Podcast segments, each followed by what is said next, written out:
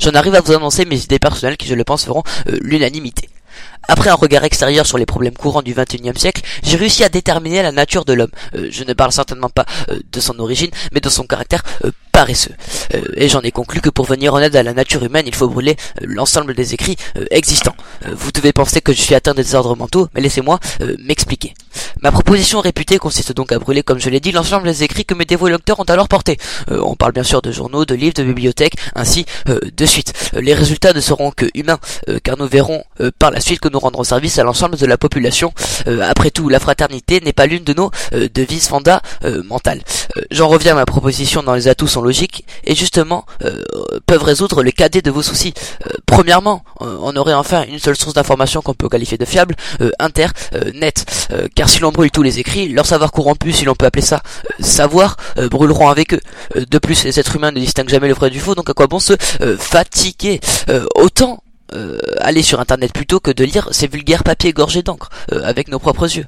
Cela serait un gain d'énergie euh, pour l'ensemble de la population et même au niveau professionnel. Car si l'on prend pour exemple les médecins, ils n'auront plus ces livres volumineux qui prennent tant de place car ils auront doctissimo. ensuite, les chercheurs et les historiens sont dans un cas similaire. Ils n'auront plus à étudier les témoignages historiques ou des écrits scientifiques vu qu'ils auront Wikipédia. deuxièmement, on aurait un système scolaire qui fonctionne enfin. en effet, les petits paresseux, excusez-moi, les petits élèves n'auront plus besoin euh, des chercheurs des mains dans ces manuels remplis de fourberies intellectuelles qu'on leur donne euh, pour leur année de travail. Euh, car oui, ils auront des appareils qui leur évitera de se fatiguer à chercher. ils auront des appareils qui pourront leur donner la réponse même dans les différentes matières. Ils auront des, portables.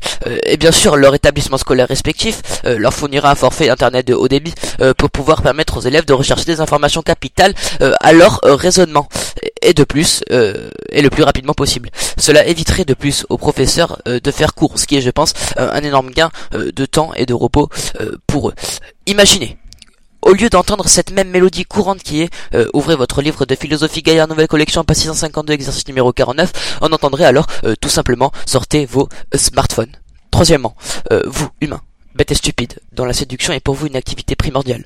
vous pourrez séduire à votre aise. Et oui, tout d'abord, au lieu de vous épuiser à lire des bouquins romantiques qui finissent, qui finissent tous par dire euh, achetez-lui euh, des jonquilles couleur euh, jaune, fleur de soufre, vous n'aurez qu'à aller sur astrolove.com tout simplement. au moins vous serez fixé si vos signes ne sont pas compatibles, pas la peine de vous fatiguer. Comme on dit, une de perdue, dix de retrouvée.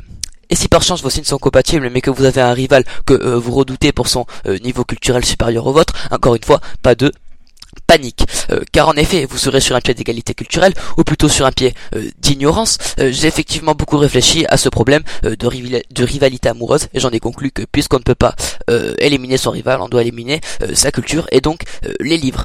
en conclusion, la crémation des écrits apportera la solution au fardeau de l'humanité qu'elle supporte depuis son apogée. effectivement, la crémation de ces écrits va aboutir l'effort et le travail tant redoutés par l'espèce humaine depuis ses débuts.